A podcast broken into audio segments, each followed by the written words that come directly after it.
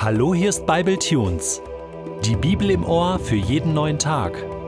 Der heutige Bible Tune steht in Hosea 5, die Verse 8 bis 15 und wird gelesen aus der Hoffnung für alle. Stoßt ins Horn in Gebär und blast die Trompeten in Rama. Stimmt lautes Kriegsgeschrei an in Bet-Aven. Denn der Feind ist euch auf den Fersen, ihr vom Stamm Benjamin. Ich vollstrecke mein Urteil an Israel und mache es zur Wüste. Alles, was ich den Stämmen Israels angedroht habe, wird wahr. Auch auf die führenden Männer Judas wird mein Zorn niedergehen wie ein Gewitterregen. Denn sie verrücken die Grenzen und reißen so fremdes Land an sich. Ja, Ephraim wird unterdrückt und aller Rechte beraubt, denn es hat dort Hilfe gesucht, wo es keine Hilfe gibt. Ich, der Herr, bereite Ephraim Schmerzen wie eine eiternde Wunde, und ich quäle Juda wie ein bösartiges Geschwür. Als Ephraim und Juda merkten, wie schlimm es um sie stand, suchte Ephraim Hilfe beim König von Assyrien. Doch dieser kriegerische König kann euch nicht gesund machen und von euren eitrigen Geschwüren heilen. Denn ich, der Herr, greife Ephraim und Juda an wie ein junger, hungriger Löwe. Ich zerreiße sie und schleppe sie als Beute fort, und niemand kann sie retten.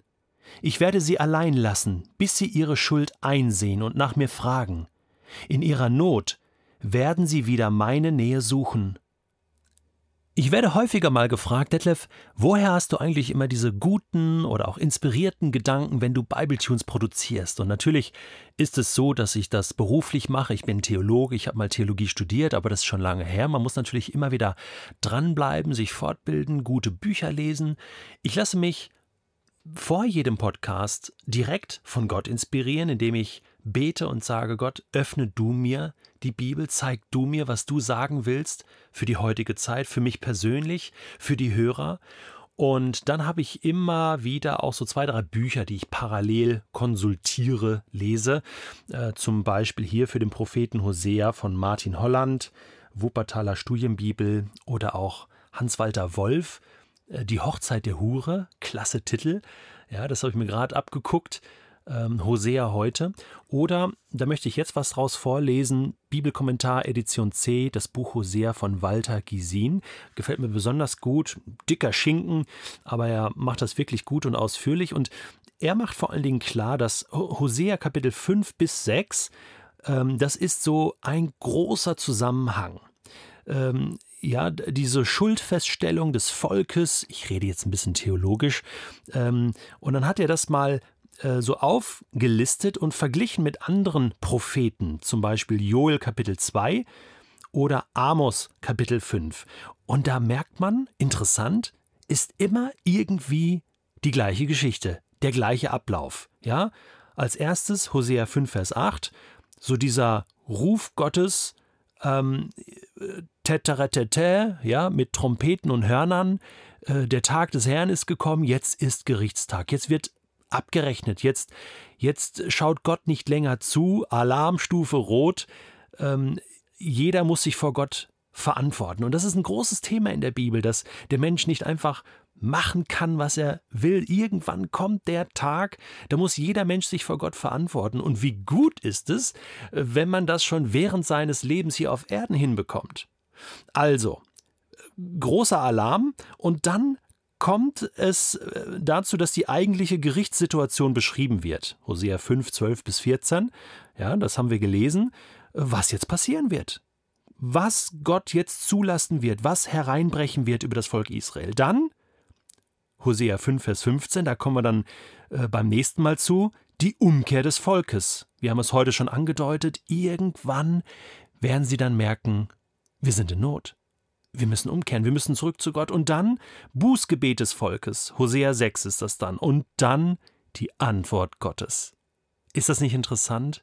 Immer wieder bei allen Propheten, und das ist ja die Aufgabe der Propheten gewesen, äh, dieser Ruf Gottes kehrt um, ja, aber zunächst einmal ähm, äh, müsst ihr erleben, was es heißt, von Gott entfernt zu sein, von Gott getrennt zu sein. Man kann das Ganze so ein bisschen theologisch beobachten oder man kann es auch pädagogisch beobachten.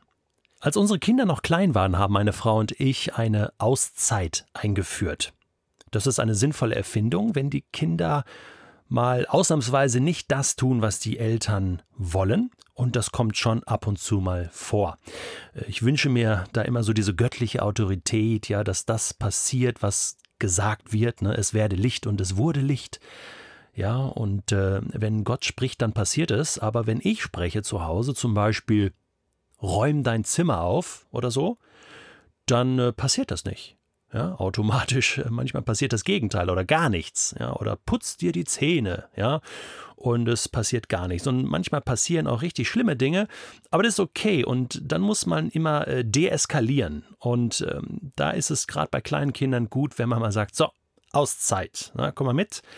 Äh, setz dich mal hier auf den Stuhl, ist ein fester Ort und da bleibst jetzt mal so lange äh, sitzen, bis ich dich wiederhole oh oh. Und manchmal war es auch schwierig, manchmal bedeutete Auszeit auch, du gehst auf dein Zimmer, wir machen die Zimmertür zu und du kannst so lange schreien, ja, wie du willst. Ja, und, und dann ähm, war das aber schon ganz sinnvoll. Irgendwann wurde es dann wieder ruhiger und ruhiger und ruhiger und nach so einer halben Stunde, manchmal auch schon nach zehn Minuten, ja, kam dann Sohn oder Tochter aus dem Zimmer heraus, beziehungsweise wir gingen hinein und wie ist es jetzt? Und ja, haben wir nochmal über die Situation gesprochen und es tut mir leid, Mama, es tut mir leid, Papa.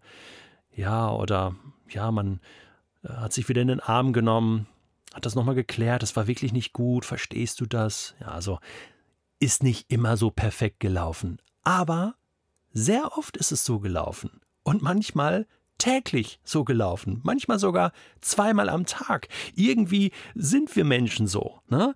Ähm, wir treiben es so weit, bis es Alarm gibt, ja, bis jemand mal auf die Pauke hauen muss und sagt, so, Schluss jetzt, ja, Gerichtssituation, das und das ist schiefgelaufen, folgendes wird passieren, keine Süßigkeiten, kein Taschengeld, ab in die Auszeit und dann in der Auszeit Umkehr, Besinnung.